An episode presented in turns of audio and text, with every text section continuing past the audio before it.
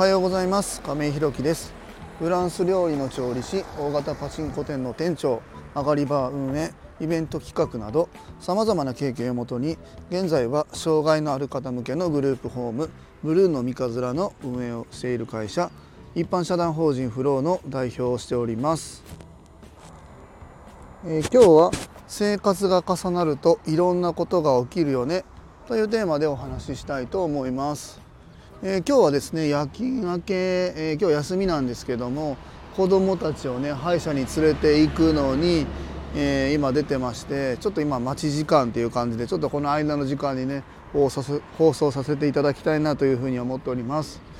えー、昨日はですね、えーと、本入居、えー、急遽ね早まって昨日24日から入居の方とで、えー、昨日から体験で2泊3日の方がいるので、えー、もうお部屋がね6人になってます。この体験の方も、えー、5月の中旬にはね、え入居できるようにという目標を立ててやってますので基本的にはもうね6床満床になりそうです、えそれでは本題です。え、今日は生活が重なるといろんなことが起きるよねというテーマでお話ししたいと思います。えー、今ね、えー、お話しした通り今日からねもうとりあえず6人にはなってます。まああのえー、体験の方は2泊3日で帰っちゃいますけども基本的にはま5月の中旬には入ってくるというところで、まあ、今のね、えー、6名がうちのグループホームブルーの三日面の6人という、まあ、なんとなくで揃ったというか、まあ、感じになりました。でえっ、と一昨日までえ昨日か昨日まではいやいや一昨日だな一昨日までは4人での生活だったんですけども昨日の夕方からはねもう6人になっているというところでやっぱり4人と6人ってまあたった2人なんですけどもやっぱりこう生活が今まで4人で全部できてたことが6人になるのでいろんなことにやっぱりすごく時間がかかるんですよね。えー、まずはま夕食の準備しかり、まあ、僕たちの準備はそんな変わんないんですけども、まあ、その後の入浴、まあ、ご飯の前に入ってる人もいなきあのいるし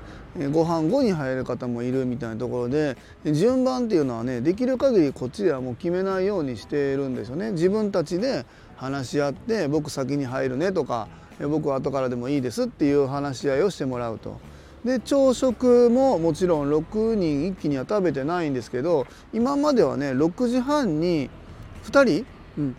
だったのが今日4人いたんですよ。だからご飯食べた後の食器洗いと、えー片付け食器を拭いて片付けるところまで入居者さんにやってもらってるんですけどもそれももちろん混み合ってくるので朝ね6時半に食べて7時半には出勤される方もいるんでこの辺もえー、僕たちが声かけるんじゃなくて本人がちょっと仕事なんで先に洗わせてくださいみたいなのもやっぱり言っていかないと、えー、いろんなところで不満になったりトラブルになったりすると思います。でもね僕はもうそれも込みでいいかなと思っているんです。共同生活っていう中でね僕たちがもちろん介入するとスムーズにいくこともたくさんあると思うんですけどもそれでもねあのなんだろうなちょっとしたトラブルも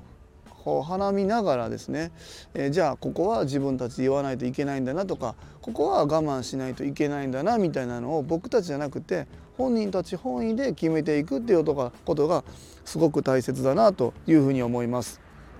まああの朝食夕食以外にもね、まあ、例えばテレビとかもそうですね、え各自、えー、皆さんねお部屋にテレビがあったりするんですけどもない人もいたりします体験の方のお部屋にはテレビないんですけどもそうそう。でまあテレビがあっても、えっとまあ、みんなと過ごすリビングでいたいっていう方もいてえそうなってくるとテレビ1台しかないんでね。まああの昔でいうチャンネル争いみたいなのが、まあ、うちのグループホームでも、まあ、あるわけなんですけどもえそこの順番みたいなのもね僕何時から何時は誰々にしましょうみたいなことはあんまり僕も言わないようにしてるんですけども、まあ、その辺でも少しねなんか不満に思ったりする方もいるみたいです。うん。まあそれはそれで僕はいいかなと思うしその人のテレビでもないし今使っている人のテレビでもないから、えじゃあ何時から何時まで僕見ていいですかとかこのあとじゃあ何時からは僕僕見てもいいですかみたいな話し合いをしていくっていうことがやっぱり共同生活っていうものなのかなというふうに思います。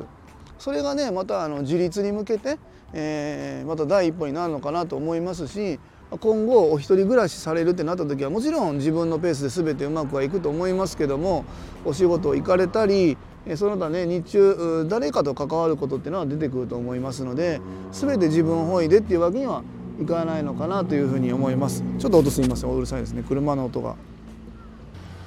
やっぱりね今までグループホームに住まれてた方が今今回24日から昨日から入居になったんですけどもこの人はねある意味まあいろいろねちょっとトラブルはあったみたいですけどもとはいえねやっぱり共同生活っていうのを1年以上やられてたみたいなのでまあ共同生活慣れはしてます。自分の出ていいところ引くところみたいなのはある程度わきまえててみんなのリズムに合わせて動くっていうことはできるんですけど今体験で来られてる方はねやっぱり今までそのグループホームっていうところに入居したこともないし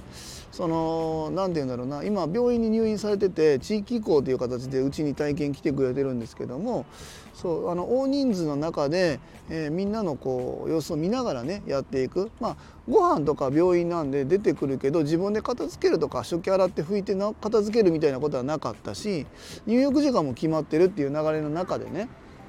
今はみんなの時間をこう声かけながら自分たちで決めていくっていうスタイルになかなかやっぱりまだね、えー、ついていかないところがあります。まあ、これはもちろん本人が悪いわけではないですけどもそこに対して今入居されてる方が自分たちのペースが少しやっぱり崩れるというかまあ、ペースが変わってくるのでここに双方ねどういうふうに馴染んでいくかっていうところが今後のまた一歩課題というかあのテーマになっていくのかなというふうに思いますなんかね見ててもねいろいろトラブルがありそうですけど僕はあえて入らないんですけど、うん、それはそれで面白いなと思って見てます。今後、まあ、あの2投目3投目ってなっていった時にはいろんな方がまたたくさんね人数増えてくる時にまたそこそこでまた場所場所でね生活の重なり方っていうのは変わってくると思いますんでこの辺も含めてねうちのグループホームブルーノでは楽しんでいきたいなというふうに思っております。えー、今日は生活が重なるといろんなことが起きるよねというテーマでお話しさせていただきました。一般社団法人フローでは障害のある方向けのグループホームブルーの三日面を和歌山市の三日面というところで先月3月から入居開始いたしました、そちらの詳細などは公式 LINE やノートでもご案内しておりますので是非概要欄のリンクからご覧いただきますようよろしくお願いいたします。最後までお聴きくださりありがとうございます。次回の放送もよろしくお願いいたします。すいません。今日外でちょっと雑音が多いですけども申し訳ございません。今日も素敵な一日をお過ごしください。一般社団法人フローの亀井弘樹でした。